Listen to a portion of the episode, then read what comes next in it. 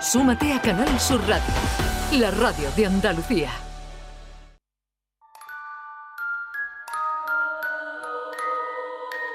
Esta es La mañana de Andalucía con Jesús Vigorra.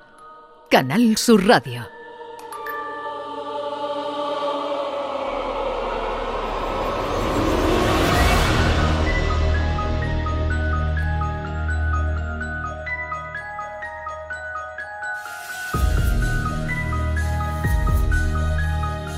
11, 5 minutos, viernes y misterios del Andaluz con Javier Pérez Campos. Buenos días, Javier.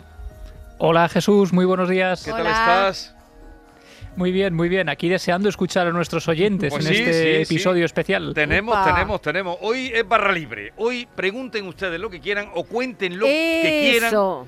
Pregunten o cuenten cualquier Sí, experiencia eso. a Javier que él, bueno, que las oiga y que nos diga lo que piensa de eso. Aquellas cosas que no nos atrevemos a contar por temor a que no nos crean. ¿Ha saludado a Javier? Sí, dije hola. Ah, pero vale, me vale. imagino, Eh, hola Norma, ¿cómo estás? uh, me bueno, os traigo unos, unos casos, Norma, que son maravillosos. A ti que te gustan mucho los niños fantasma, que ya te voy calando.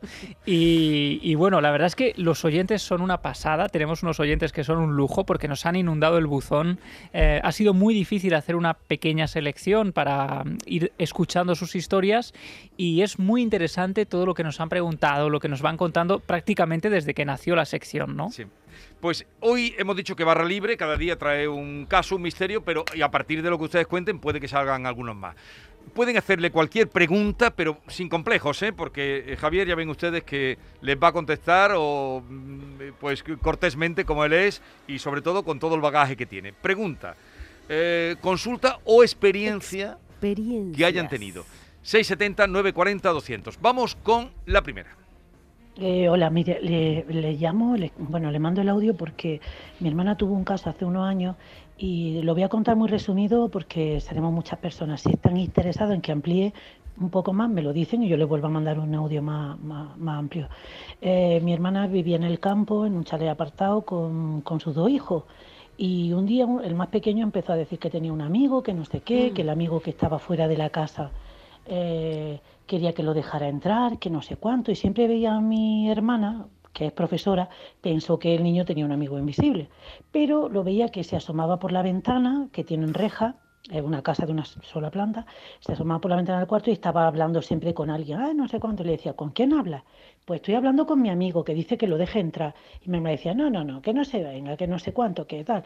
Total, que así fue la cosa y, y poco a poco, pues lo que ocurrió fue que, que, que el, el que el amigo invisible quería entrar a toda costa estaba todo el día preguntándole a mi hermana, que dice mi amigo que le tienes que dejar entrar, que lo dejes entrar. Tal. Total, que mi hermana un día me llamó y me dijo, esto está pasando, ¿esto qué, qué hago? Digo, no, no, dile que no entre, que se vaya y que no sé cuánto, que se vaya a su casa. Y claro, mi hermana le decía, dile a tu amiguito que se vaya a su casa y que tal y que cual, que aquí no puede entrar, que no le dejo, que tal, que no le permito que entre. Vale. Total, que una noche cuando volvió del trabajo, eh, pues iba con los niños en el coche y bueno, mi hermana dice que uno de los días vio como una cabecilla se asomaba por la ventana. De, por la, ella vive con un montón de perros, o sea que hubieran ladrado los perros, ¿no? Vio como veía la, veía la coronilla de una cabeza y ahí se quedó la cosa. Dijo, me ha parecido esta vez esto, fíjate tú lo que es, vale. Total, que a los días, pues resulta que vuelve del trabajo y entrando al chalet, con el coche le dice mm, su hijo pequeño, oye, que ya está ahí mi amigo, ya está mi amigo, total, y dice, ah, pues dile a tu amigo que se vaya, que no sé qué, porque mi hermana ya estaba asustada porque Sí. es que era, eran muchas cosas las que estaban pasando. Vale, pues nada. Pero en esto le dice, mira, mira, aquí está mi amigo. Y entonces vio mi hermana perfectamente como había una cabecilla, como si fuera de un niño corriendo alrededor del coche, solamente le veía de la frente para arriba. Entonces mi hermana, claro, entró en pánico, pues se me está poniendo hasta la piel de gallina. ¿Y- y a mí? en pánico Sí. y me llamó y me dijo, ¿qué hago? Entonces ya le di los pocos consejos que yo podía darle. Se, estuvo, se esperó allí un rato y cuando cogió valor, agarró a su hijo como pudo y entró en la casa rápidamente. Pero vamos, mm, eso ha sido así durante un tiempo. Luego paró y ahora otra vez vuelve a ver, no, no, no hay eso, no, no, no eso, pero cada vez que hace fotos salen luces verdes, que tengo la foto, salen rayos y salen cosas, en fin, que, que creo que a ver si nos pudieran decir qué puede ser Madre eso, porque mía. es que la verdad es que mi hermana vive bastante angustiada con ese tema, pero bastante. Bueno, ¡Que se bueno, mude! Bueno, a ver, Javier, eh, análisis de, de este caso Bueno. y luego también una recomendación o que Irse, lo que tú quieras. que se vaya, que se Tú mude. lo ves muy fácil. Hombre. A ver, Sí. ¿qué dice Javier? Fijaos que qué interesante, ¿no? Porque en este caso, a mí lo que me llama la atención en cuanto lo escuché es que tiene varios de los em, de las cosas que se repiten habitualmente en este tipo de casos, pero te ha- os hablo desde hace cientos, cientos de años y en Mm. múltiples tradiciones. Yo he estado en Rumanía, por ejemplo, os conté alguna vez investigando el, el mundo de los strigoi, que sería, digamos, el origen de los vampiros, ¿no? Los, los vampiros medievales. Y mm, una de las creencias es que el vampiro pide entrar para poder acceder a la casa, ¿no? Él solicita la entrada. Muchas de las de los testimonios medievales y posteriores, incluso de finales del siglo XX, eran familias que decían que escuchaban una llamada en la puerta o una llamada en el cristal de la ventana del dormitorio y lo que veían era un familiar difunto que les pedía entrar, déjame entrar. Hay una novela, de hecho, que se llama Déjame entrar y que va sobre, sobre todo esto. Y fijaos qué curioso que el niño, que no sabe nada, por supuesto, de todas estas tradiciones medievales eh, de, de cultura Rumanía, pues habla de que el pequeño amigo invisible, entre comillas, está pidiendo entrar, ¿no? Dejadme entrar. La madre hace muy bien en decirle que no, que en ponerse en su sitio y no dejar que el niño entre, con lo cual, por, lo- por ahora y por lo que nos cuenta, solo está o solo lo han visto merodeando a través de la casa, pero no ha sucedido nada en el interior. Yo lo que le recomiendo de momento es que siga observando al niño. Sí. Lo que dicen los expertos, los psicólogos infantiles, los neurólogos, es que los amigos invisibles, y eso nos tranquiliza mucho a los adultos, eh, se pasan o desaparecen al cabo de unos años. Bueno, pues que aguante, que se se mantenga estoica en no dejar entrar a ese pequeño amigo invisible, si queremos llamarlo así. Y, y bueno, su caso realmente es muy interesante porque de pronto en ese mundo infantil em, entra también la visión del adulto. Ella ve al niño también, con lo cual es algo que parece que está ahí, ¿no? Que por lo menos ya son varios los testigos. En principio, esta recomendación, este análisis que ha hecho Javier, pero Javier, si tú algún caso ves que quieres hablar eh, en directo, también lo podemos programar. Tú dices, oye, quiero más detalles, ¿vale? Es decir, no tienes que decirlo Claro. ahora, pero si algún caso, o esta tía que, que además lo ha contado muy bien, ha O hecho sea una que aquí exposición. habría una doble vertiente. Por un lado puede ser el amigo imaginario, por el otro lado No, puede ser realmente una presencia. La madre lo ha visto. Claro, ahí está. Claro, aquí Javier, la madre lo ha visto, eso es lo que le da cierto... Algo que es es. recurrente dentro del mundo de los misterios.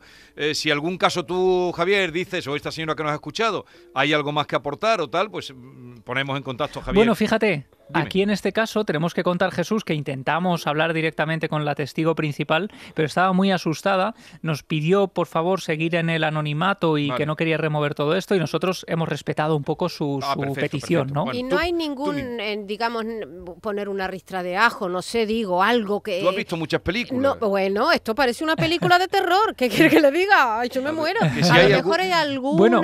manera de paliar esa entrada del, del niño En extraño. eso Norma no va desencaminada. Dice, has visto muchas películas, pero en realidad estas tradiciones, por ejemplo, de la vieja Europa que mencionábamos, hablan de los ajos como un método profiláctico contra los no muertos, eh, contra los que regresan de alguna manera. Eh, hay otros elementos, como por ejemplo las, eh, los elementos de plata, para, para impedir que estas figuras puedan entrar en el domicilio. Y en Rumanía, de hecho, es sorprendente, pero todavía se ven muchas En puerta. cruces de aspecto bizantino en las puertas Vale. de las casas, que son una manera de proteger. En cualquier caso, que la madre se resista a eso eh, y vamos a, con otro asunto. Eh, buenos días, soy Paco de Sevilla y quería comentar algo que me pasó a mí en el Hospital de las Cinco Llagas, que la última reforma que se hicieron ahí, estábamos los dos, mi compañero y yo, estábamos los dos sentados en el castillete que hay en la fachada principal y hay un castillete, estábamos ahí sentados y vimos cómo pasaba un señor muy bien vestido con un sombrero a la o un sombrero cordobés, no sé, no sé ahora mismo diferenciar cuál es uno y otro, pero vamos, que lo vimos pasar a un metro y pasó y como a 5 o 6 metros terminaba ya el castillete y ahí desapareció. Y esa es mi historia. Eso fue la última reforma que se hizo ahí en las Cinco Llagas, que estábamos nosotros montando los aire acondicionados y en un descansillo que teníamos de vez en cuando, en vez de bajarnos, pues nos quedábamos allí en el castillete sentados. Bueno, pues eh, felicidades por el programa. ¿eh? Gracias. Javier, bueno, ya lo sabrás tú, pero para algunos oyentes de fuera de Sevilla, el Hospital de las Cinco Llagas es, eh, fue Hospital de la Sangre. El Parlamento. Y ahora es el Parlamento de Andalucía. Bueno. Conocido también, por cierto, como el Hospital de la Sangre, ¿no? Es uno de esos lugares también marcados marcados por, la, por, por, una historia tremenda desde 1500 y con lo cual no es de extrañar, como ya sabemos en esta sección, pues que estos edificios que tienen tanta historia, donde han ocurrido tantas cosas y por cierto, donde ha habido reformas en multitud de ocasiones, eh, bueno, pues ya sabemos que las reformas en este tipo de construcciones son, digamos, una manera de agitar el pasado que en muchas ocasiones se refleja de esta manera. Eh, o sea que tampoco esto sería una, una cosa tan, tan extraña, más tú has, has, salido aquí, has analizado ya otros casos. Seguimos. Sí, exacto. Además, los hospitales antiguos, sí. ¿no? Sabemos que son lugares que en ocasiones son prácticamente mortuorios porque hay sí. épocas de nuestra historia donde hay epidemias, plagas, pues que generan que estos lugares se conviertan prácticamente en almacenes de cadáveres, como hemos visto en otros lugares de Córdoba, por ejemplo. Y, y bueno, pues todo esto parece afectar todavía hoy con una densidad muy especial. Vale. Vamos con otro caso. Buenos días, Vigorra. Pues mira, mi, historia es que hace cuestión de unos 15, 20 años íbamos viajando. Veníamos de lo que es la romería de la Virgen de la Cabeza, allí en Andújar, y nosotros solimos salir los últimos de, de, de lo que son de allí del santuario para que no nos coja caravana a lo que es la, a la vuelta. Entonces, eh, eh, a la vuelta nos cogió una noche muy, muy tenebrosa, con mucha niebla, y en una de las curvas ya a mitad de camino, que allí en el santuario para subir arriba hay 365 curvas, pues a mitad de camino, eh, en la serranía de la noche, eh, nos sale una señora con el pelo largo por debajo de lo que es la cintura, con una túnica blanca y, una, y un cuadro de la Virgen de la Cabeza. Eh, mi padre tiene que dar un frenazo para no atropellarla y, nos hace una cruz con el cuadro de la Virgen de la Cabeza. Nos quedamos mmm, paralizados, mi padre vuelve a, suceder, a continuar con la marcha. Y claro, miramos hacia los lados y donde se mete en, la noche cerrada de, de, lo que es la sierra de allí de Andújar. Y, y, nada más, no lo hemos comentado, estoy escuchando que se está escuchando muchas cosas por allí con el tema de la niña de la curva y quería saber si algún oyente o alguien más le ha pasado lo mismo. Un saludo para todos, me encanta vuestro programa. Muchas gracias, Andújar, Virgen de la Cabeza. Estamos por la zona esa un poquito conflictiva. Sí, bueno, yo la conozco bien, ¿eh? además la conozco muy bien esa, esa zona, porque el Santuario de la Virgen de la Cabeza, por cierto, es un escenario mmm, fundamental en la historia de las caras de Belmez. Fijaos qué curioso, la familia de María Gómez Cámara, que mmm, era la dueña, la propietaria de esa casa de la que hablamos hace unas semanas, bueno, pues parte de su familia murió en el asedio de la Virgen de la Cabeza en la Guerra Civil, cuando multitud de familias de guardias civiles tuvieron que esconderse en la Sierra de Andújar y fueron masacradas, ¿no? Bueno, eh, subiendo esta carretera, una carretera, como ella dice, 365 curvas, para una persona que sufre en mareos en el coche es terrible. Yo la he circulado de noche, de día. Además, hay una zona en la que no hay nada alrededor, con lo cual me parece interesante. Y fijaos la inscripción en una zona de esta subida al santuario, denominada Val de Infierno, que dice, mirad caminantes que os habla esta piedra, es Sierra de Andújar, gloria de las sierras, breñal encantado de Sierra Morena. Mm. Es por eso, viajero, que a este sitio llega, por lejos que vaya, el alma aquí deja. Uh. Anda. Te, lo tienes todo. Un lugar maravilloso, recorrido. ¿no? Sí, es muy bonito sí. esa zona. Y... Además, eh, tiene su misterio, como decía, por todo esto. El propio santuario, por cierto, hay una imagen muy impactante, que es que en el interior de, del, del, edificio del santuario hay un lugar donde muchas personas que van a pedirle cosas a la Virgen de la Cabeza, pues cuando se le cumplen sus deseos y hacen sus promesas, dejan allí, por ejemplo, un vestido de comunión colgando, dejan sí. brazos de cera, eh, y de verdad que esa imagen vista en la noche, mm, cuando uno va por allí, pues genera mucho impacto, ¿no? Impone, impone mucho impone mucho. Y no, yo fui de pequeño, pero también acudía mucha gente con, claro, era hace muchos años, eh, con problemas de discapacidad o pérdida de pierna y se ponían, era una cosa tremenda, se ponían, supongo que aquello estará más organizado, pero yo mi recuerdo de niño son eso que tú marcas de, de las promesas cumplidas o... Y, y, por otra parte, la el cantidad de personas que se ponían allí, eh, pues eso, con, con discapacidades, ¿no? De piernas, de brazo, eh, o gente sin recursos. Mm, era tan- Vamos con Que otro. iban a hacer su petición, ¿no? Sí, sí, se ponían pidiendo a la puerta y era aquello, yo recuerdo que eran un poco eh, gente muy necesitada, un poco me recordaba, luego con el tiempo, cuando uno leía a la misericordia de Galdós, ¿no? Eh. Y cosas así. Eh, vamos a, a otro asunto. Buenos días, soy Marco de Ejea y yo la anécdota que tengo es que en el hospital viejo cuando lo cerraron tuvieron unos meses guarda de seguridad y todas las noches escuchaban escuchaban ruido. Vamos que llegaron a, algunos a negarse ahí y de hecho ya lo tuvieron que cerrar preñentado y, dejaron de estar allí guarda porque nadie quería quedarse por la noche allí por los ruidos que había. Pero no sé a qué hospital se refiere, eh, Javier. Sí, eh, debe ser un hospital antiguo que, que cerraron y se produjo algún tipo de traslado, porque él dice que, claro, cuando ya se cierra son los propios vigilantes, ¿no? Los, Sí. que, los que viven este tipo de fenómenos. Y en cualquier caso, esto sucede también habitualmente. Los, los hospitales, cuando se trasladan, cuando dejan de tener vida, digamos que muchos hospitales se producen fenómenos extraños que cuentan las enfermeras, los médicos. Es habitual, ¿no? En los pasillos el escuchar este tipo de historias cuando uno pertenece al ámbito sanitario, pero cuando el edificio se cierra por completo es mucho más fácil eh, distinguir, digamos, lo que es extraño de lo que no. Durante el día un hospital tiene mucha vida. Al ver una sombra, ver a alguien que pasa por un lugar, no nos llama la atención. Pero en un hospital cerrado, donde no debería haber nadie, encontrarse con estas cosas, desde luego es mucho más llamativo. Pero ¿se ha dado alguna vez algún tipo de agresión o que alguna cosa palpable, más allá de que te parece que te tocan Del susto. suavemente, claro, del susto, o que de- te respiran en una oreja, en un oído, en, en el cuello, o en la nuca? ¿Hay algún testimonio de agresiones, de moratones, de ahora te doy contra la pared, rebotas en el techo, te caes, te pisan? No tan, no tan fuertes, no tan evidentes, pero sí que, por ejemplo, recuerdo la Facultad de Filosofía y Letras o la de Derecho de Córdoba, eh, algunos de los testigos nos hablaban de que les tiraban del pelo, sentían que algo les tiraba del pelo y había otro testigo que veía cómo se le erizaba el pelo a la compañera.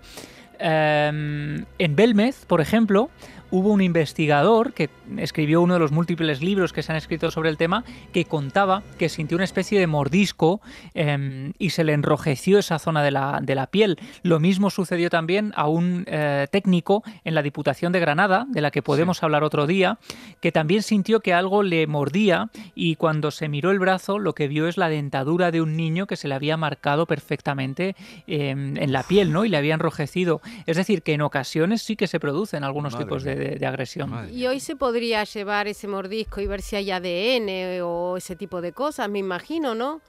Bueno, imagino que sería eh, interesante, ¿no? Imagino que actualmente habría muchas más posibilidades, pues que en los años 90, eh, en los 80, cuando se producían muchas de estas, de estas cosas. Pero, por ejemplo, del mordisco del Palacio, o sea, de la Diputación Sí. de Granada, tenemos fotografía, ¿no? Con lo cual, bueno, cuando hablemos de todo ello, os Vale. mandaré las fotografías para que veáis. Vamos con otro. Buenas tardes, les mando saludos desde Málaga. Eh, bueno, yo tenía un grupo de investigadores y demás hacíamos varias investigaciones por aquí, por Málaga. Como vivencia en concreto, una fue la que me marcó más la, la pauta de, de decir qué es lo que hay. Fue una experiencia personal que me pasó estando en el, alrededor con unos 15 años o así, estando en el baño de mi casa que estaba duchándome y de buenas a primeras pues se me apareció una figura vestida de negro con un sombrero y demás y al final resultó que era mi abuelo. Esa persona se me quedó mirando fijamente, eh, me, sonrió y demás y automáticamente solamente me, me habló y me dijo que no me preocupara, que nunca me iba a pasar nada, que él siempre iba a estar eh, cuidándome. Eh, de pronto desapareció esa figura yo me quedé un poco, un poco, digamos, pensativo, diciendo esto habrá pasado de verdad o será porque estaba cansado. Y al día siguiente se lo comenté a mi madre. Le dije, mamá, me ha pasado esto, he visto a esta persona. Y mi madre se quedó un poco sorprendida. Se fue en busca de una foto que ella tenía guardada, que yo no había visto nunca. Y era de mi abuelo. Bueno, luego he tenido varias más experiencias como haciendo investigaciones en diferentes lugares. Pero digamos que esa fue la que me marcó más.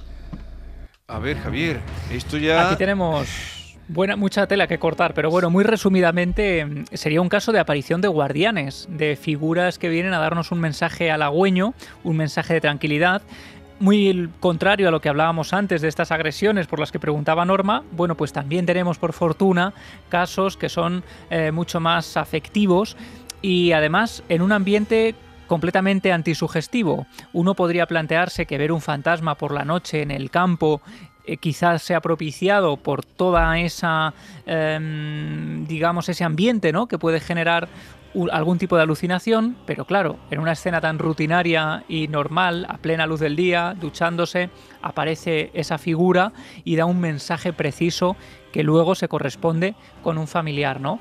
Para mí, bueno, pues es un caso muy interesante y yo creo que también es bonito centrar la mirada en este tipo de apariciones mucho más amables. Pero, pero tenía, sí, pero claro, ¿cómo se reacciona? Bien, eh, tenemos más casos. Ya tú decides, Javier, cuando los escuches, si prolongamos a la semana que viene lo que hemos hecho hoy y ya tú decides, ya nos avisas. Pero sí, alguna petición ha llegado y quiero pasarte eh, directamente una. Hola, buenas. Eh, mira, para la sesión del misterio, quería saber si me podéis decir algo de la casa de obispo de Villanueva de Bariscal, que paso por allí muchas veces y, he escuchado historias, pero no, sé nada seguro. Eh, no sé si habéis tratado ya este tema, pero bueno, si lo habéis tratado, por decirme algo aunque sea. Gracias y que tengáis buen día. Eh, bueno, ya lo, no sé si te ha llegado algo de eso. Mm, no, fíjate, de esta desconozco pues por completo, así que ah, lo buscaremos. Lo anotas. Claro que sí. Otra petición. Buenos días, Jesús, y Javier y, Norma.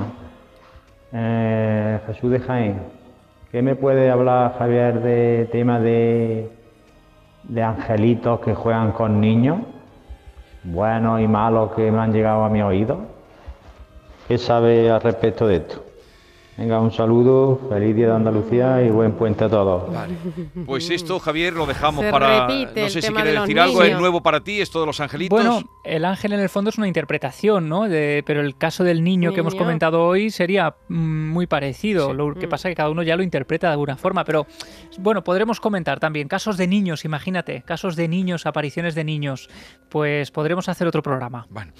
Pues, eh, oye, hoy me habéis dejado, de verdad que hoy he transitado por el misterio con, desde el primero. El primero ha sido a ver, eh, de pelos de punta. Te pasaremos los que han llegado y los que sigan llegando, 670, 940, 200, y tú decides si hacemos una segunda parte como lo de hoy. A mí me gustaría, me gustaría contar mi experiencia. Pero no, la próximo día, el próximo día se lo cuento. Venga, pues la semana que viene y tú decides cómo lo hacemos, ¿vale? Venga, Muy bien. Un abrazo, buen fin de semana, Javier. Buen fin de semana, amigos. Adiós. Adiós.